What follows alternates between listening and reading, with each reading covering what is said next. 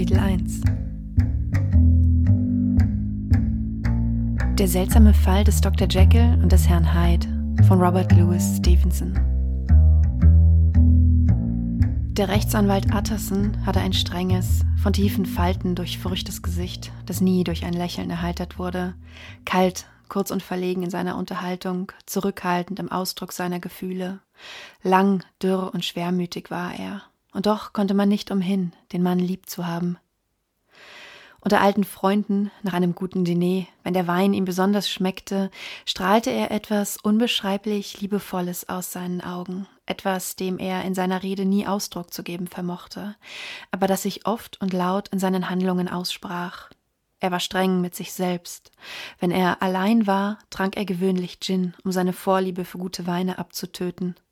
Er war ein großer Verehrer des Dramas, doch hatte er seit zwanzig Jahren kein Theater besucht. Er hatte aber grundsätzlich eine große Duldsamkeit für die Schwächen anderer. Er schien fast mit Neid das Überfließen von Temperament zu bewundern, das die Ursache ihrer Untaten war, und in allen Fällen war er geneigt, lieber zu helfen als zu tadeln. Ich folge keins gottloser Ketzerei, pflegte er in seiner eigentümlichen Weise zu sagen, und lasse meinen Bruder seinen eigenen Weg zum Teufel gehen. Daher kam es denn auch häufig, dass er die letzte und einzige anständige Bekanntschaft von verkommenen Menschen war, und diesen gegenüber bezeigte er, wenn sie ihn besuchten, auch nie die geringste Veränderung in seinem Wesen. Dies konnte übrigens Herrn Utterson nicht schwerfallen, da er ja überhaupt sehr zurückhaltend war. Selbst seine Freunde schienen nach dem Prinzip der allgemeinen Nachsicht gewählt zu sein. Es waren dies hauptsächlich Verwandte oder Leute, die er viele Jahre gekannt hatte. Seine Zuneigung war eine Frucht der Zeit, nicht einer besonderen Seelenverwandtschaft. Eine solche Freundschaft verband ihn seit Jahren mit seinem entfernten und jüngeren Verwandten Richard Enfield, einem Lebemann im besten Sinne des Wortes.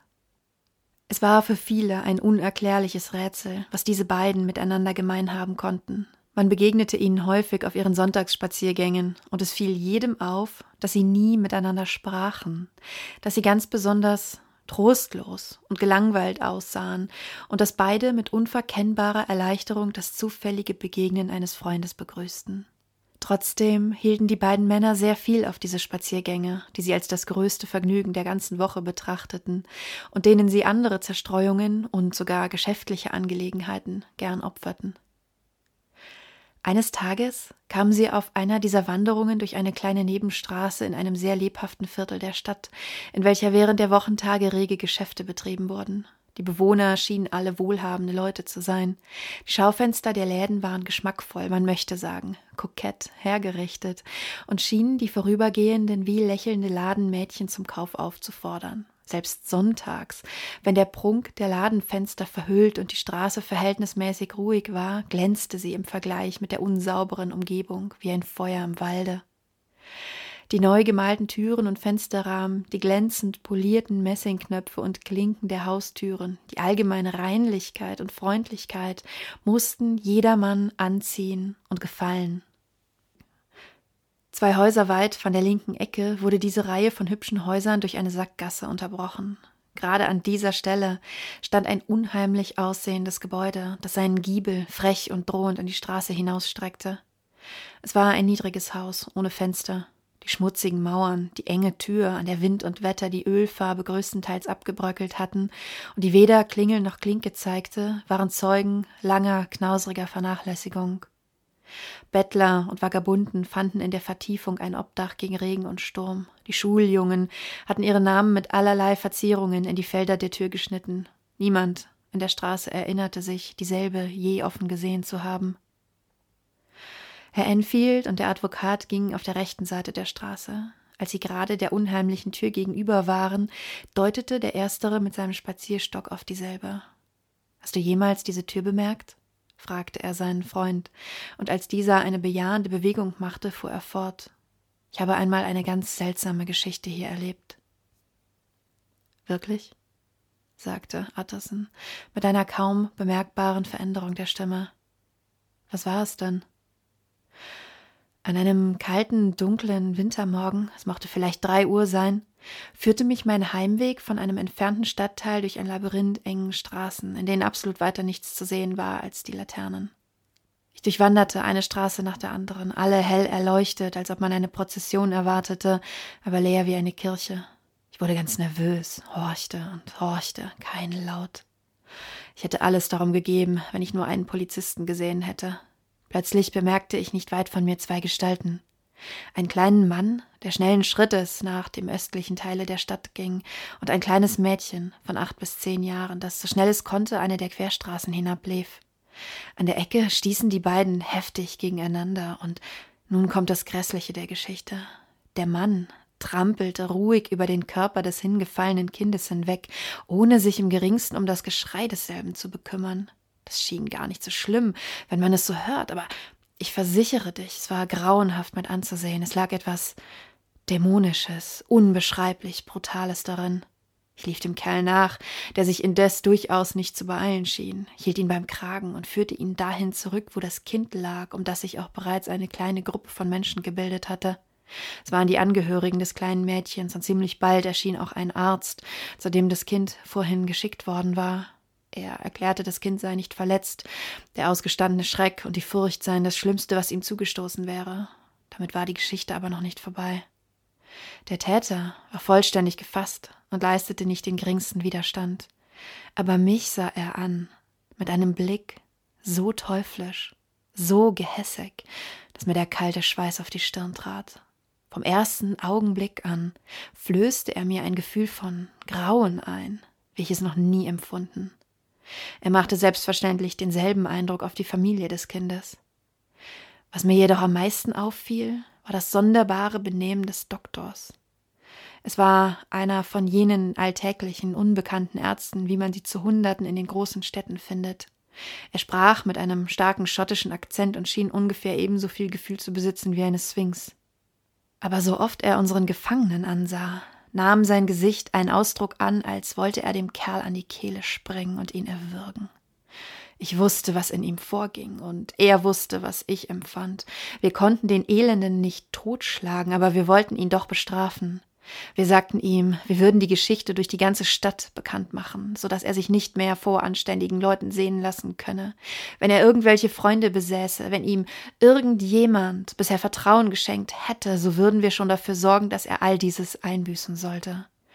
Ich hatte die größte Mühe, die Weiber, die sich unterdessen versammelt hatten, von ihm fernzuhalten. Sie rasten gegen ihn wie Furien.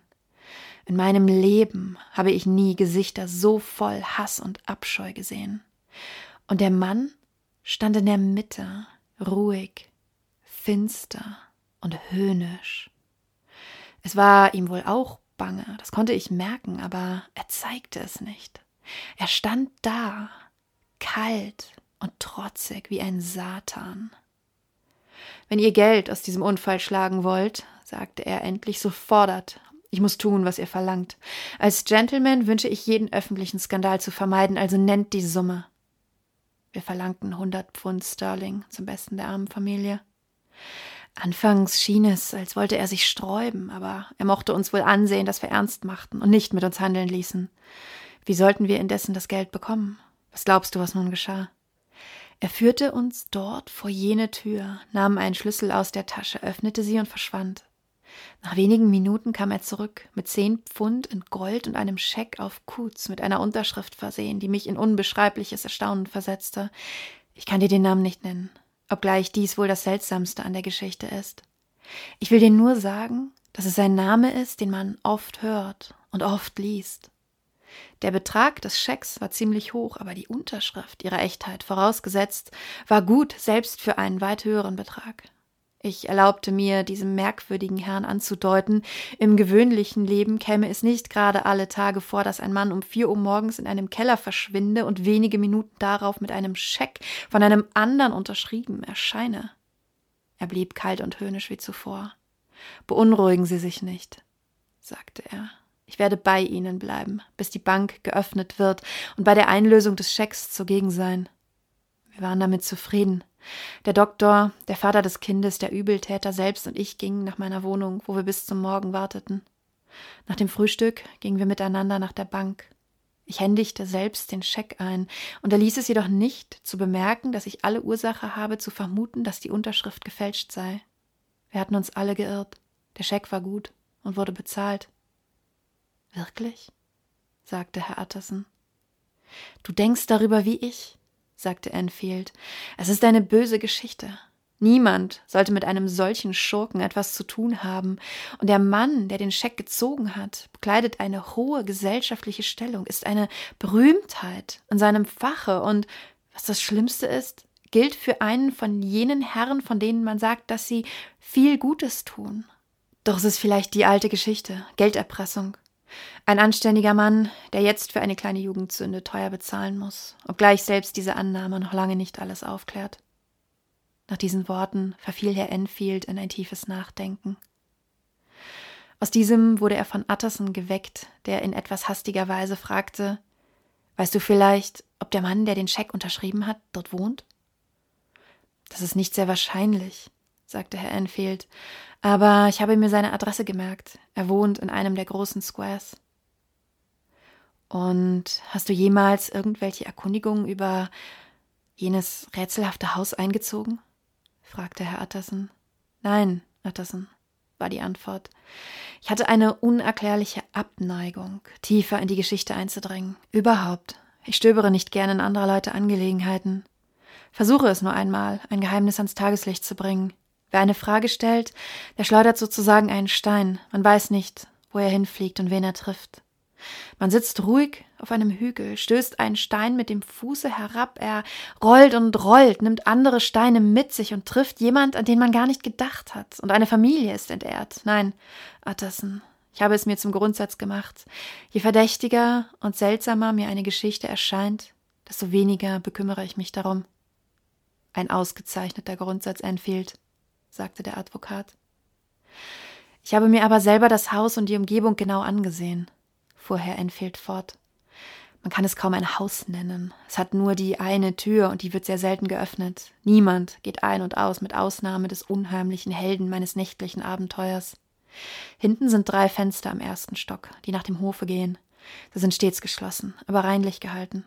Ich sehe auch häufig Rauch aus dem Schornstein steigen. Es muss also jemand dort wohnen. Ich bin jedoch meiner Sache nicht ganz sicher, denn die Häuser sind so dicht aneinander gedrängt, dass es schwer zu sagen ist, wo das eine aufhört und das andere anfängt. Die Freunde gingen eine Zeit lang stillschweigend weiter. Enfield, sagte Herr Utterson plötzlich, das ist ein ausgezeichneter Grundsatz. Ja, ich glaube es auch, erwiderte Enfield. Doch, fuhr der Advokat fort, möchte ich eine Frage an dich stellen. Wie heißt der Mann, der das kleine Mädchen niedergetreten hat? Ich sehe keinen Grund, sagte Enfield, dir das zu verheimlichen. Sein Name ist Hyde.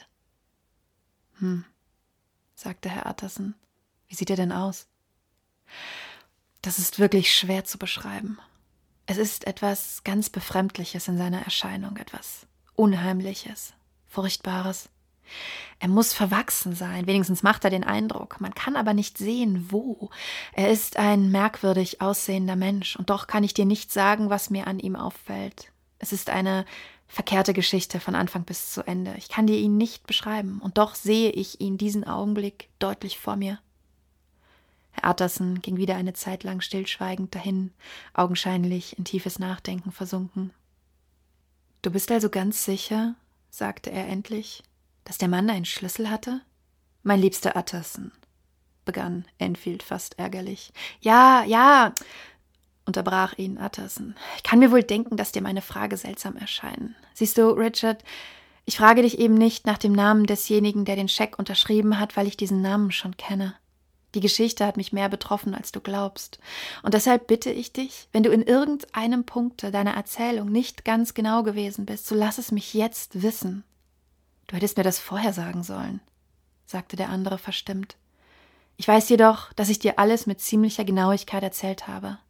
Der Kerl hatte einen Schlüssel und hat ihn heute noch. Ich habe erst vor einigen Tagen gesehen, wie er die Tür aufschloss. Herr Atterson seufzte tief, sagte aber kein Wort. Ich habe heute wieder eine Lektion erhalten, sagte Enfield. Ich schäme mich fast meiner Schwätzerei. Utterson, wir wollen uns vornehmen, nie wieder von dieser Geschichte zu sprechen. Nie wieder, sagte Utterson. Sie reichten sich die Hände und dann trennten sie sich.